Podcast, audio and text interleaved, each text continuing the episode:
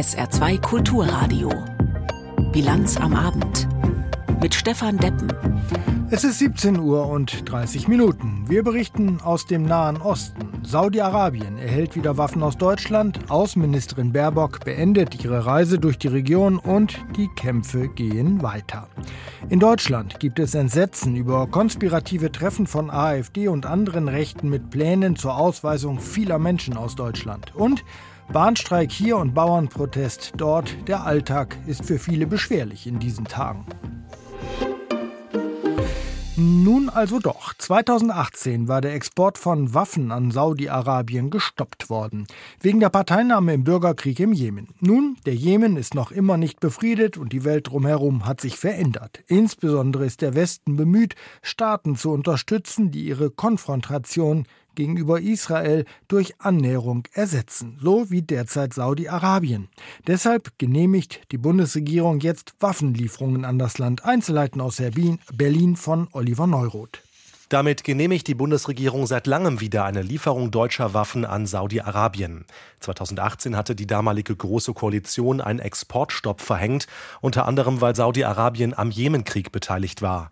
Es geht um die Lieferung von 150 sogenannter Luft-Luft-Lenkflugkörper vom Typ Iris-T. Ein Waffensystem, das an Kampfflugzeuge montiert wird und mit dem aus der Luft Ziele in der Luft angegriffen werden können, zum Beispiel Raketen oder Drohnen. Der Bundessicherheitsrat hat zugestimmt, dass deutsche Rüstungskonzerne dieses System an Saudi-Arabien verkaufen dürfen, ein Gremium, in dem Kanzler Scholz und mehrere seiner Minister sitzen. Wirtschaftsminister Habeck ist gerade zu Besuch in Saudi-Arabien. Er sagt, wir schauen immer, dass diese Waffen zum Schutz und zur Deeskalation beitragen können. Anfang der Woche erst hatte sich Bundesaußenministerin Baerbock dafür ausgesprochen, eine Lieferung von Eurofighter-Kampfjets durch Großbritannien zu unterstützen. Hintergrund ist die Annäherung Saudi-Arabiens an Israel. Das saudische Militär hatte vor kurzem erst Raketen der Houthi-Rebellen in Richtung Israel abgeschossen. Regierungssprecher Hebestreit spricht von einer veränderten Rolle Saudi-Arabiens in der Nahostregion. Bundesaußenministerin Baerbock hat am Nachmittag ihre Nahostreise beendet. Zuletzt hatte sie den Libanon besucht, jenes Land, das derzeit in den Strudel des Krieges zwischen Israel und der terroristischen Hamas hineingezogen zu werden droht. Zum Abschluss ihres Aufenthaltes in der Region hat sie eine Fregatte der Bundeswehr besucht. Die liegt im Rahmen eines Einsatzes der Vereinten Nationen derzeit vor dem Libanon im Mittelmeer. Gabo Hallas berichtet. Abpfeifen! Die Ministerin des Auswärtigen der Bundesrepublik Deutschland, Frau Annalena Baerbock, ist an Bord. Die Außenministerin an Bord der Fregatte Baden-Württemberg. Sie liegt im Hafen von Beirut, ist Teil der UN-Mission UNIFIL. Die Aufgabe, Seewege zu überwachen, Waffenschmuggel in den Libanon zu verhindern. Eine Mission, die lange läuft, aber deutsche Soldaten berichten von einer Zeitenwende seit dem 7. Oktober, seit Hamas-Terroristen Israel überfallen haben. Admiral Dirk Gärtner. Ja, seit dem 7. Oktober finden halt Kampfhandlungen statt und wenn sie halt mit äh, einer Blauhelm-Mission im Gebiet von Kampfhandlungen sind, äh, auch wenn sie kein Ziel sind, besteht natürlich immer die Gefahr, dass sie äh, zum Kollateralschaden werden. Es ist natürlich klar, äh, wenn Gefechte stattfinden und man sich zur falschen Zeit am falschen Ort befindet, dann äh, kann das eben unangenehm enden. Einsatz im Kriegsgebiet bedeutet immer auch Gefahr. Bundeswehrsoldaten beobachten von Bord Bombenanschläge. Ziel sind sie nicht, aber sie könnten trotzdem getroffen werden, bei fehlgeleiteten Raketen der Hisbollah zum Beispiel. Die Lage in der Region, so sagt es die Bundesaußenministerin, ist brandgefährlich. Zuletzt gab es die Sorge, sie könnte eskalieren, nachdem in Beirut ein Hamas-Anführer gezielt getötet worden war. Annalena Baerbock mahnt zur Deeskalation von allen Seiten. Der Konflikt wenn er sich hierauf ausweiten würde, wäre eine Katastrophe für beide Länder. Er wäre eine Katastrophe für die Zehntausenden von Menschen im Norden Israels, im Süden Libanons, die alle einen Wunsch eint, wieder nach Hause zurückkehren zu können und in Sicherheit und Frieden miteinander, nebeneinander zu leben. Die Außenministerin beendet ihre Nahostreise im Libanon einem Land, aus dem laut Auswärtigen Amt alle Deutschen ausreisen sollten. Am Nachmittag geht es weiter nach Asien, erst auf die Philippinen, dann nach Myanmar und Singapur. All die Gespräche der letzten Tage, ob von Außenministerin Baerbock oder anderen, haben bisher nicht zu einer Waffenruhe oder ähnlichem im Gazastreifen geführt. Und das, obwohl die Region laut Vereinten Nationen eigentlich inzwischen unbewohnbar ist. Die Kämpfe gehen unvermindert weiter. Aus Tel Aviv Jan-Christoph Kitzler. Während in Teilen des Gazastreifens heftig gekämpft wird, laufen in Ägypten offenbar neue Verhandlungen über eine Freilassung weiterer Geiseln. Den Berichten zufolge ist eine israelische Delegation zu diesen Gesprächen in Kairo eingetroffen. Dabei soll es um einen Austausch gegen in israelischen Gefängnissen inhaftierte Palästinenser gehen. Mehr als 100 Geiseln sollen sich noch in den Händen der Hamas und weiterer Terrororganisationen im Gazastreifen befinden. Über ihren Zustand ist wenig bekannt. Viele der Angehörige der Geiseln drängen auf eine Waffenruhe. Sie fürchten, dass weitere Geiseln bei den Kampfhandlungen im Gaza Gazastreifen ums Leben kommen könnten. Bereits freigelassene Geiseln hatten in den letzten Tagen von sexuellen Übergriffen und Folter berichtet. Diskutiert wird offenbar auch über eine Lösung für den Krieg im Gazastreifen durch den Abzug von Hamas-Führern aus dem Gebiet. Darüber berichten mehrere Medien, der Vorschlag soll aus Katar stammen. Noch ist aber völlig unklar, ob sich Israel und die Hamas darauf einlassen. Bundesaußenministerin Baerbock hat derweil die Hisbollah-Miliz im Libanon zu, so wörtlich, maximaler militärischer Zurückhaltung aufgefordert. Dennoch wurden auch heute wieder mehrere Geschosse aus dem Libanon auf Israel abgefeuert. Israels Armee hat mit mehreren Angriffen auf Ziele dort reagiert.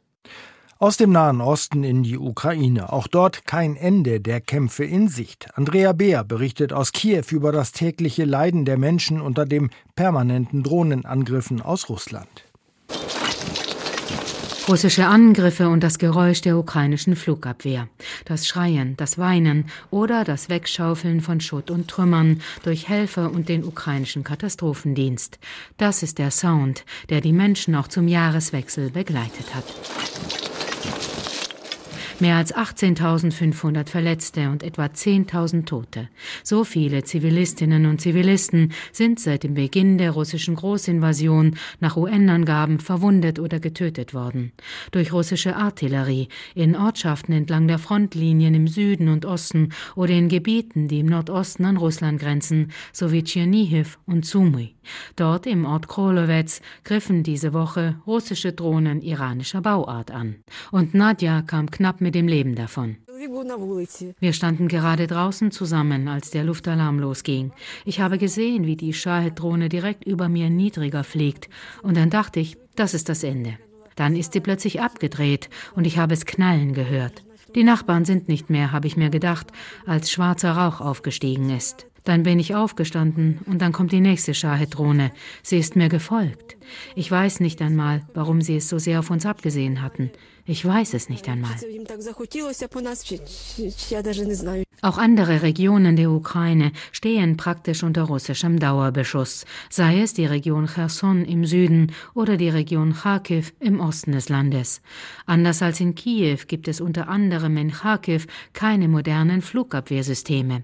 Das sei das größte Defizit, so Präsident Volodymyr Zelensky bei seinem Besuch in Litauen. Wir sollten die Rhetorik des russischen Präsidenten ernst nehmen. Er wird nicht aufhören, sondern möchte uns ganz besetzen. Und wenn unsere Partner bei schneller finanzieller und militärischer Hilfe Unsicherheit zeigen, dann ermutigt und stärkt das die russische Föderation. Und deswegen darf diese auf keinen Fall hinausgezögert werden. Unterdessen gehen die Kämpfe weiter. Der ukrainische Generalstab teilte diese Woche mit, im Süden und Osten sei es schwer. Auch rund um Bachmut oder Avdiivka im Gebiet Donetsk, ein inzwischen vollkommen zerstörter Ort, den die russischen Angreifer seit Monaten versuchen einzukesseln.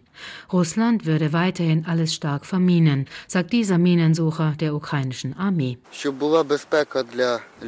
Wir machen das für die Sicherheit der Menschen, um sowohl Zivilisten als auch bei Militär militärischen Einsätzen sichere Bewegung zu ermöglichen. Vielleicht braucht man Glück, Gefühl, Intuition ist gut. Man muss alles intuitiv verstehen und sehen. Das ist wahrscheinlich das Beste. Viele Soldatinnen und Soldaten sind seit dem Beginn der russischen Großinvasion eingesetzt und die Armeeführung möchte in den kommenden Jahren bis zu 500.000 Männer mobilisieren. Das Thema Mobilisierung sorgt für heftige Debatten und es hagelt Vorwürfe, Männer würden gegen ihren Willen eingezogen. Die Regierung hat einen Gesetzesentwurf zur Mobilisierung eingebracht und der Parlamentsausschuss für nationale Sicherheit und Verteidigung ebenso. Die Werchowna Rada, das ukrainische Parlament will noch in dieser Woche darüber beraten. 17 Uhr und 40 Minuten, ehe wir ins Inland schauen, jetzt der Nachrichtenüberblick mit Tanja Philipp Mucher. Die größten Bedrohungen weltweit sind derzeit Desinformation und Extremwetterereignisse. Das steht im neuen Weltrisikobericht des Weltwirtschaftsforums, der heute vorgestellt wurde. Ein Drittel der fast 1500 befragten Fachleute hält eine globale Katastrophe demnach in den kommenden zwei Jahren für voraussehbar. Falschinformationen seien gerade mit Blick auf die anstehenden Wahlen in den USA, Großbritannien und Indien gefährlich. So könnten etwa mit künstlicher Intelligenz täuschend echte Videos verbreitet werden. Als weiteres Risiko sehen die Fachleute Extremwetterereignisse wie das Phänomen El Niño und die Veränderung der Erdsysteme. Die Umsetzung des Landesentwicklungsplans im Saarland verzögert sich offenbar. Das Innenministerium teilte dem SR mit, es seien insgesamt 359 Stellungnahmen und fast 1300 Anregungen eingegangen. Diese müssten geprüft und untereinander abgewogen werden. Demnach fordern fast alle Kommunen Änderungen an der geplanten Rechtsverordnung. Das sei sehr zeitaufwendig. Daher sei unklar, wann der Landesentwicklungsplan in Kraft treten werde. Das Bistum Trier rechnet für dieses Jahr mit einem Defizit von knapp 18 Millionen Euro. Wie das Bistum mitteilte, stehen im aktuellen Haushalt Einnahmen von 447 Millionen Euro, Ausgaben von gut 465 Millionen Euro gegenüber. Unter anderem wird ein erheblicher Rückgang bei den Kirchensteuereinnahmen erwartet. Die Kirchensteuer macht den größten Teil der Bistumserträge aus. Bei den Ausgaben bilden die Personalkosten den größten Posten. Das Bistum Trier betonte, das Eigenkapital gehe kontinuierlich zurück. Es gebe keine Anzeichen für eine Trendumkehr. Daher müsse in Zukunft ein ausgeglichenes Verwaltungsergebnis erzielt werden.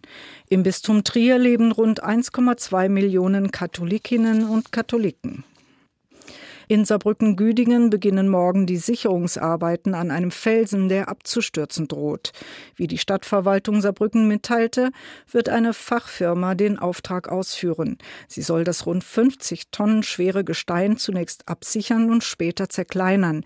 Die Großblittersdorfer Straße, die B406, bleibt für die Dauer der Arbeiten gesperrt. Der Felsen hatte sich offenbar infolge des Dauerregens gelöst. In der vergangenen Woche war er entdeckt worden, nachdem zuvor bereits ein großer Gesteinsbrocken auf die Straße gefallen war.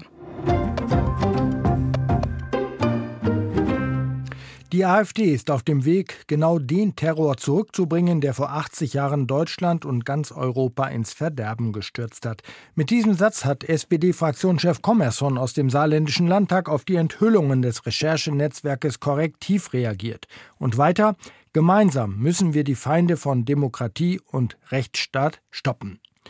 Anlass war, dass das Netzwerk nach eigenen Angaben recherchiert hat, dass sich eine Gruppe aus AfD-Politikern und Rechtsextremen verschiedener Gruppierungen im November getroffen hätten, um einen perfiden Plan auszuhecken. Menschen mit, Zitat, falscher Hautfarbe oder Herkunft sollten aus Deutschland vertrieben werden. Die Reaktionen auf diese Enthüllung schildert aus Berlin Torben Ostermann. Die AfD reagiert zurückhaltend und nur schriftlich auf die Berichte, dass Mitglieder der Partei an dem Treffen in der Nähe von Potsdam teilgenommen haben. Laut Recherchenetzwerk Korrektiv war unter anderem der persönliche Referent von Co-Chefin Alice Weidel anwesend. Sein Name Roland Hartwig. Hartwig habe bei dem Treffen, Zitat, lediglich auf Einladung ein Social-Media-Projekt vorgestellt. Zitat Ende. Von den dort besprochenen Themen wie etwa Millionen Menschen aus Deutschland vertreiben zu wollen, hätte er im Vorfeld keine Kenntnis gehabt, soweit die AfD. Deutlichere Worte findet Konstantin von Notz. Er ist Innenpolitiker von den Grünen. Er nennt die Berichte im Interview mit dem ARD Hauptstadtstudio erschreckend. Aus seiner Sicht wird deutlich, dass sich in der AfD Leute befinden, die den Rechtsstaat verachten. Solche Deportationspläne sind eben ganz offensichtlich ähm, konkreter und struktureller Bestandteil dieser menschenverachtenden äh, Partei. Bei dem bislang öffentlich nicht bekannten Treffen sollen AfD-Politiker mit dem österreichischen Rechtsextremisten Martin Sellner und privaten Unterstützern über einen Masterplan beraten haben, der die Vertreibung von Millionen von Menschen nach Nordafrika vorsieht. Empörend sei das, findet der SPD-Bundestagsabgeordnete Sebastian Hartmann. Die Übergänge zwischen erzkonservativ, nationalistisch und rechtsextrem würden immer mehr verwischen. Die nun veröffentlichten Berichte würden Umsturzfantasien als auch krude völkische Aktionspläne zeigen. Weiter bezeichnet Hartmann das Treffen als gefährlich.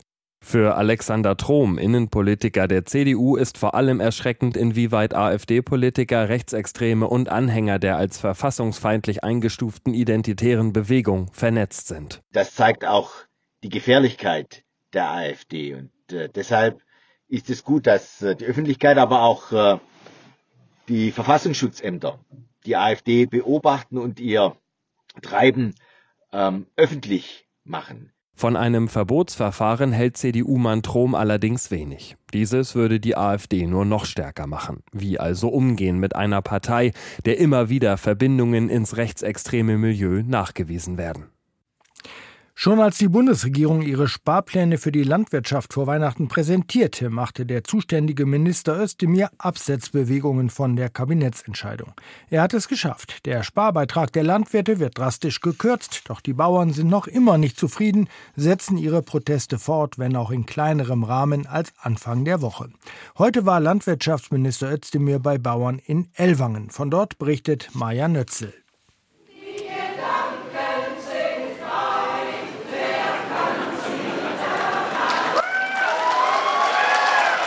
Nur das Publikum im Saal, auch Bundeslandwirtschaftsminister Cem Özdemir fand diesen Beitrag des Landfrauenchors großartig, wie er sagte. Mit seiner eigenen Rede jedoch konnte er die Landwirtinnen und Landwirte nicht recht überzeugen. In meinen Augen hat er halt auch viel auf die alte Regierung geschoben. Ja, also es war natürlich erwartbar, dass er ein bisschen seine Vorzüge auch quasi aufzählt. Aber insgesamt war mir das ein bisschen zu wenig hätte es ruhig ein bisschen konkretisieren können noch an dem einen oder anderen Punkt. Der Bundeslandwirtschaftsminister sprach bei seiner Rede vor 700 Zuhörern in der Ellwanger Stadtteile gleich zu Beginn die Subventionskürzungen an. Dass eine der beiden Maßnahmen vollkommen zurückgezogen wurde, das haben wir immerhin schon mal erreicht. Und beim Agrardiesel, ich weiß, Sie wollen ihn ganz weg, aber wir haben jetzt immerhin schon mal dafür gesorgt, dass er in drei Stufen wegkommt. Also es ist nicht nichts. Ich habe schon auch was gemacht. Ich habe schon auch was durchgesetzt. Das kann man auch mal sehen und anerkennen. Insgesamt blieb die Stimmung im Saal während Özdemirs Rede friedlich. Von vor der Halle waren jedoch Buhrufe und Pfiffe zu hören.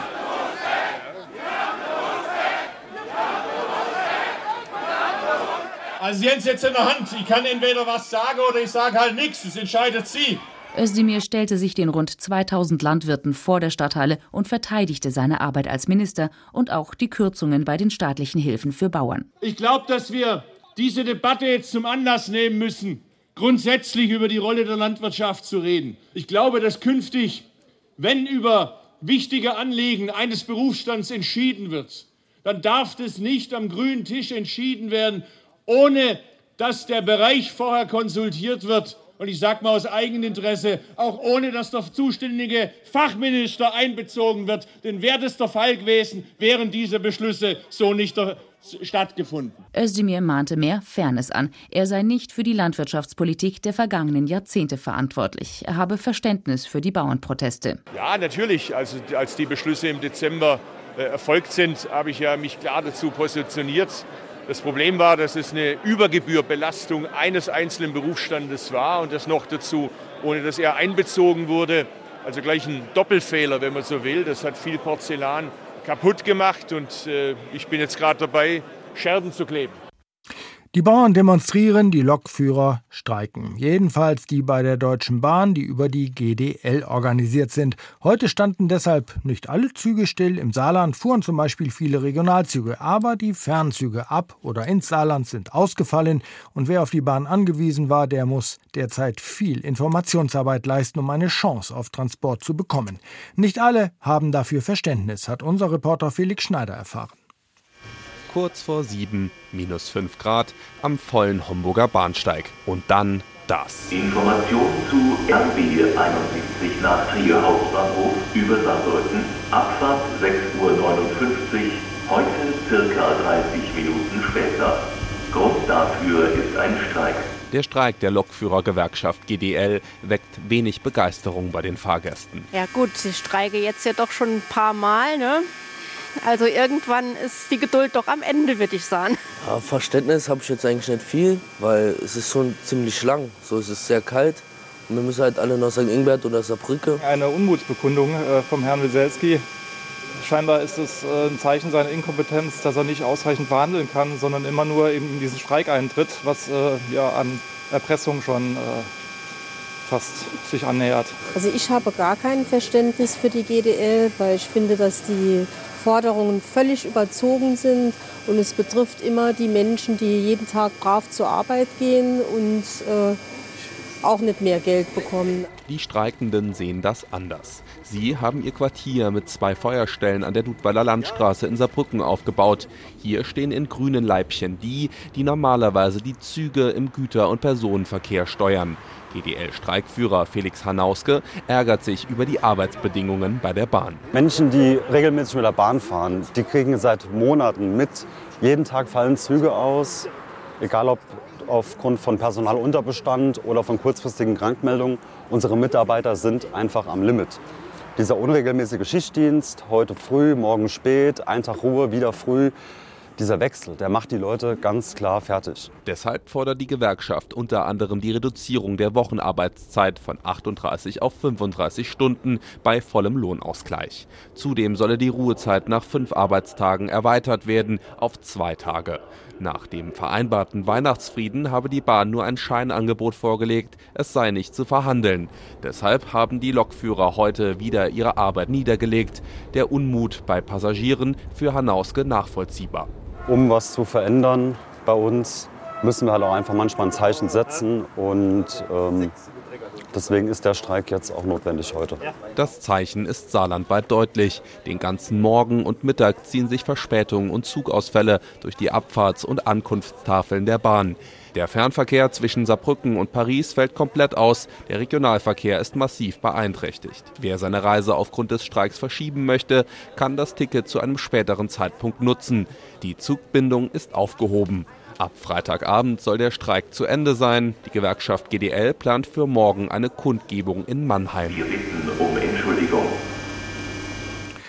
Das haben wir vielleicht in den letzten Wochen auch schon erlebt, verkürzte Öffnungszeiten bei Restaurants. Der Personalmangel macht auch der Gastronomiebranche zu schaffen, dazu höhere Kosten und, und, und. Das ist natürlich schlecht, wenn der Tourismus gestärkt werden soll und die kulinarischen Köstlichkeiten der Region Teil der Marketingstrategie sind.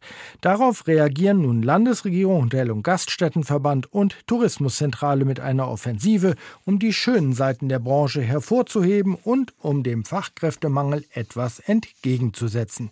SR-Reporterin Sarah Sassu berichtet. Meine Cousine hat damals Jura studiert und hat dann neben dem Studium halt gejobbt in der Seezeitlodge. Und hat das dann so viel Spaß gemacht, dass sie halt eine Ausbildung gemacht zur Hotelfachfrau. Habe ich ja komm, gehst da hin, machst ein Praktikum.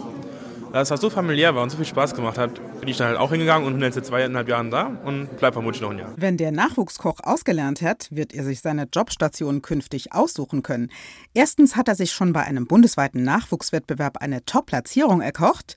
Und zweitens gibt es derzeit so viele offene Stellen in der Gastronomie. Und genau das ist das Problem der Betriebe im Gaststättengewerbe. Bei der Problemlösung soll nun im Saarland eine Initiative helfen. Dazu haben sich das Wirtschaftsministerium, der Hotel- und Gaststättenverband DEHOGA und die Tourismuszentrale zusammengeschlossen. Eine Internetseite ist entwickelt worden mit Informationen und Erfahrungsberichten von jungen Menschen, die schon in der Branche arbeiten, sagt der saarländische DEHOGA-Präsident Michael Buchner. Es geht darum, eben die, das Gastgewerbe noch einmal in ein richtiges, modernes Licht zu schieben, da wo wir uns auch hinentwickeln und hinbewegen. Die Internetseite mit Verlinkung zu einer Jobbörse mit freien Stellen in der Gastro ist das eine. Eine Plakataktion mit jungen Botschaftern und Botschafterinnen, die saarlandweit laufen soll, das andere. Max und Lukas, beide Lehrlinge im Restaurant Hämmerles in Plieskastel, sind auch darauf zu sehen.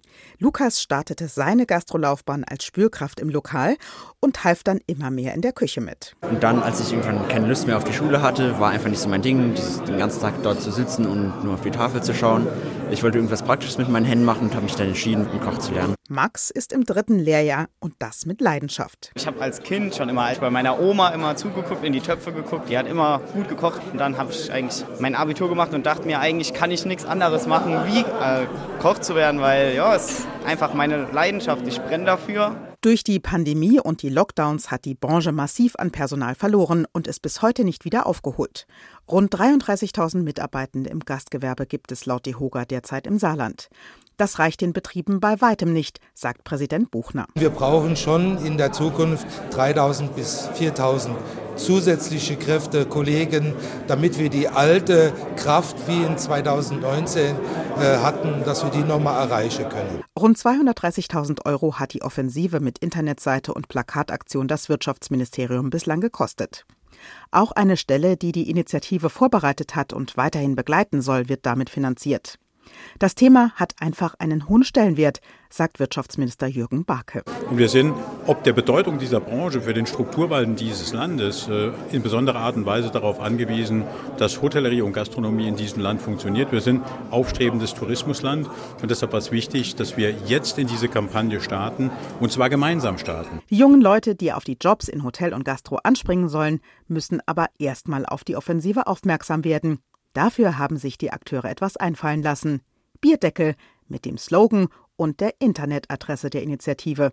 Die sollen in Kneipen und Restaurants verteilt werden.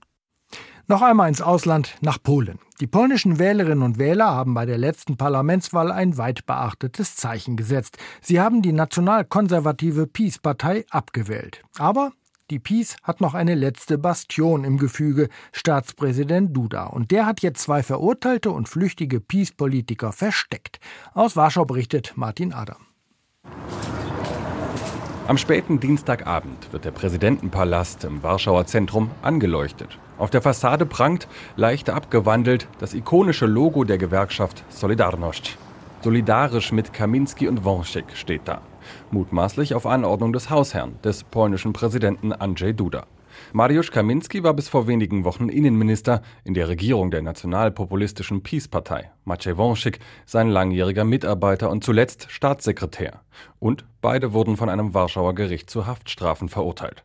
Statt ins Gefängnis fuhren sie aber am Dienstag auf dessen Einladung hin zu Andrzej Duda in den Präsidentenpalast und blieben drinnen.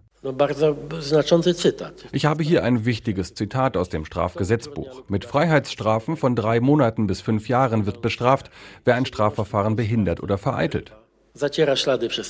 Premierminister Donald Tusk bei einer Pressekonferenz am Dienstagnachmittag. Ich lese das nicht vor, um den politischen Streit anzufachen, sondern um dem Präsidenten bewusst zu machen, worin er sich verwickelt hat. Es ist die Eskalation der Causa Kaminski und Wąsik, die weit in die Vergangenheit zurückreicht. In der ersten Peace-Regierung hatten beide 2007 an der Spitze des zentralen Antikorruptionsbüros gegen den damaligen Landwirtschaftsminister ermittelt und dabei unerlaubt ein Schmiergeldangebot vorgetäuscht. Weil sie damit keine Straftat nachgewiesen, sondern eine provoziert hatten, standen sie 2015 vor Gericht. Der damals frisch gewählte Präsident, Andrzej Duda, begnadigte die Peace-Politiker noch im laufenden Verfahren, ohne dass es einen Urteilsspruch gegeben hätte.